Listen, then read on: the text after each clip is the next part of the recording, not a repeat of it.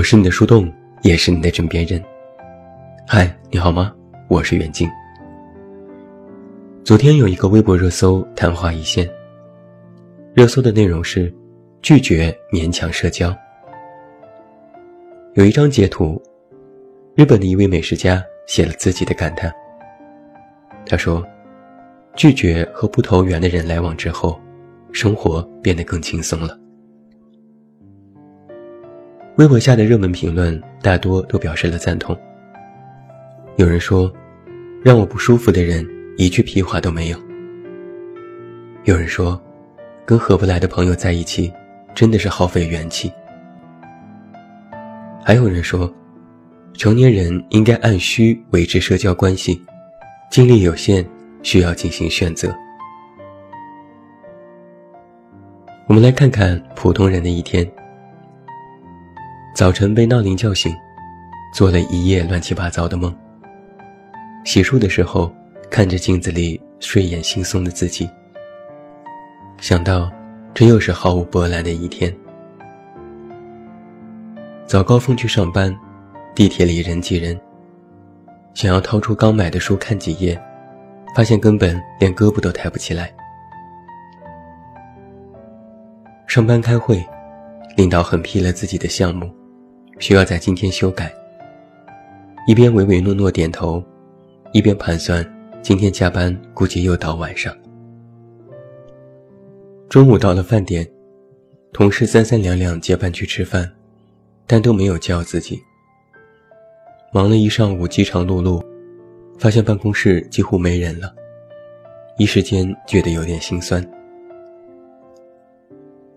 下午和客户去勘察场地。几个小时下来，水都没有喝一口，感觉有点头晕，低血糖已经是老毛病了。临下班时赶回公司修改项目 PPT，按照领导的要求几乎推翻重来。办公室的灯一盏盏暗下去，只有自己的电脑发出幽幽的光。晚上十点终于回家。感觉这一天精疲力尽，洗澡躺在床上，翻了翻手机，索然无趣。想睡，但又舍不得睡。莫名就在想，好像这一天什么都没做呀。你以为这是我编的情节吗？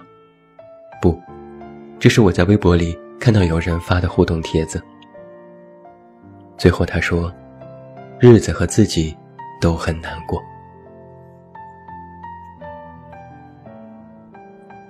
时间是个有趣的东西。这一天里，你把时间分成很多块来处理各种事情，但你可能也会有一个明显的感受是，好像这一天庸庸碌碌的，啥也没干，时间就白白溜走了。不过，庸庸碌碌不是无所事事。正如发帖子的这个人，他这一天实际上还特别忙，早起、上班、工作、加班、晚睡。他几乎没有浪费任何时间，但他依然有好像什么都没做的想法。这里面其实隐藏着一个真实含义是，好像这一天都没为自己做点什么。绝大多数人的生活都是差不多的，有许多不得不去面对的事情，而这种不得不的事情越多，需要占据你的时间越多，那么你能够留给自己的时间就会越少。相当于，你花了一整天的时间和精力用在按部就班的工作和学习上，从早忙到晚，但却没有一点时间用来给自己放松。那么就会感觉特别的疲累。之前网络上流传过一个观点：下班后的时间决定了你的人生格局。什么意思呢？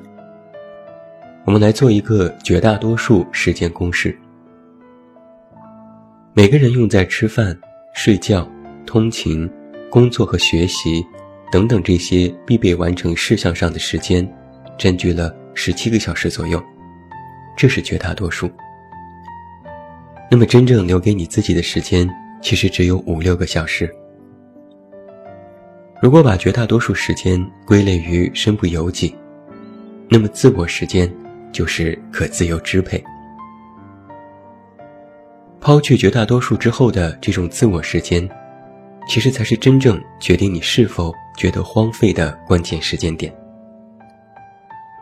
而人与人之间的差异，其实就体现在这些为数不多的可自由支配的时间上。许多人都说过啊，我们要避免无用社交。实际上，他们都是在说，你要学会合理使用可自由支配的时间。吃饭、上课、工作、同事交流，哪怕你再不乐意，你也必须硬着头皮去做。其实也不算是真正的荒废。而所谓荒废，就是荒废在了那些可自由支配的时间里。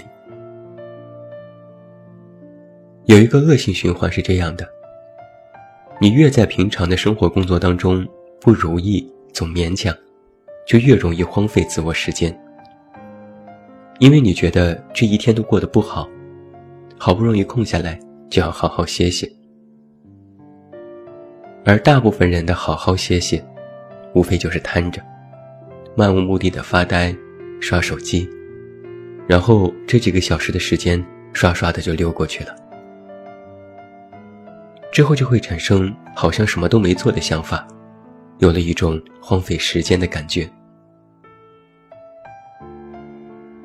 人们在日常生活当中的不开心，大多来源于这种消耗感，在浑浑噩噩中不知不觉地把时间混过去，总觉得无所事事才是一天当中最惬意的时刻。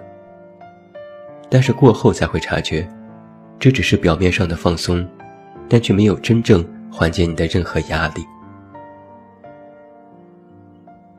也有许多人，会把自我的时间。用在各种无用的社交上，参加各种局，认识更多人，以表面社交来维持自我圈子的稳定，获得安全感。可到头来，认识了一堆可能不会再有交集的人，喝了许多能难受一个晚上的酒，说了许多言不由衷的话，实际上，都是在不停的消耗自我。要知道，我们的消耗感是许多负能量的来源。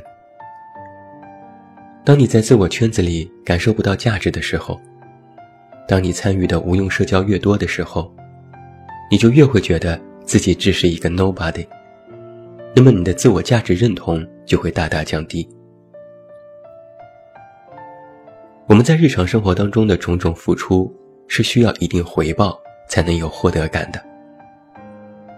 而如果你一直付出，甚至是无意义的消耗，却得不到任何一点的回报，那么这种消耗感就会大大挫败你的人生，甚至让你产生一种生无可恋的想法。到最后，就是两手空空，又心事重重。在拒绝勉强社交这个微博热搜话题下。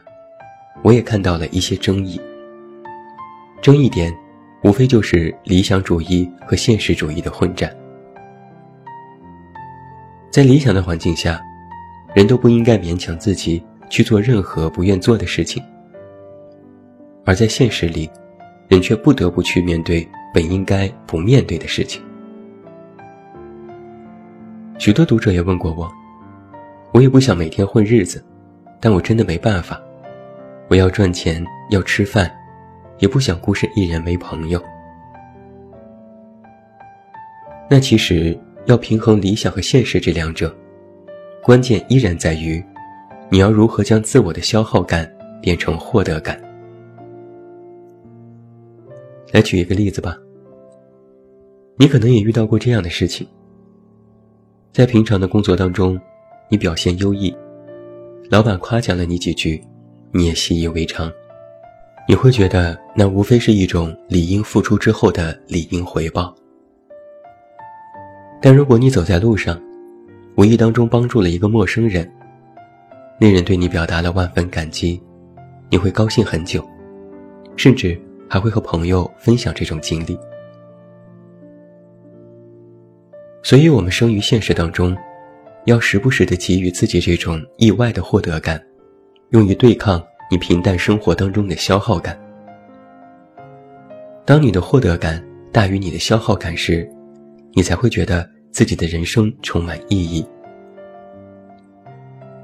那所谓意外的获得感，就是你要如何充分利用你的可支配自由时间。不要觉得发发呆、刷刷手机就是放松，其实那是虚度。去读一本书，看场电影，和真正喜欢的朋友聊天，拒绝无用社交，这些都是非常好的方式。能够让你有所收获和思考的东西，都是在补充你心理上的充实感。我们每一个人都会有一个疯狂做加法的年纪，要认识许多人，要做许多不知道是否具有意义的事情，反正就是越多越好。但是渐渐的，每个人也会在经历一个做减法的年纪。而越早做减法，其实对你自己越好。提升可支配时间的产出质量，提升获得感，实际上是一种自律。那最后，我还有一条实在的建议给你：在你能说不的时候，都说不；在你犹豫是否要说不的时候，大胆说不。做一个不好惹的人。要知道，不顾及别人的感受是自私，但如果太顾及别人的感受，就是自虐。最后，祝你晚安，有一个好梦。不要忘记来到微信公号“这么远那么近”进行关注，每天晚上陪你入睡，等你到来。我是远近，我们。明天再见。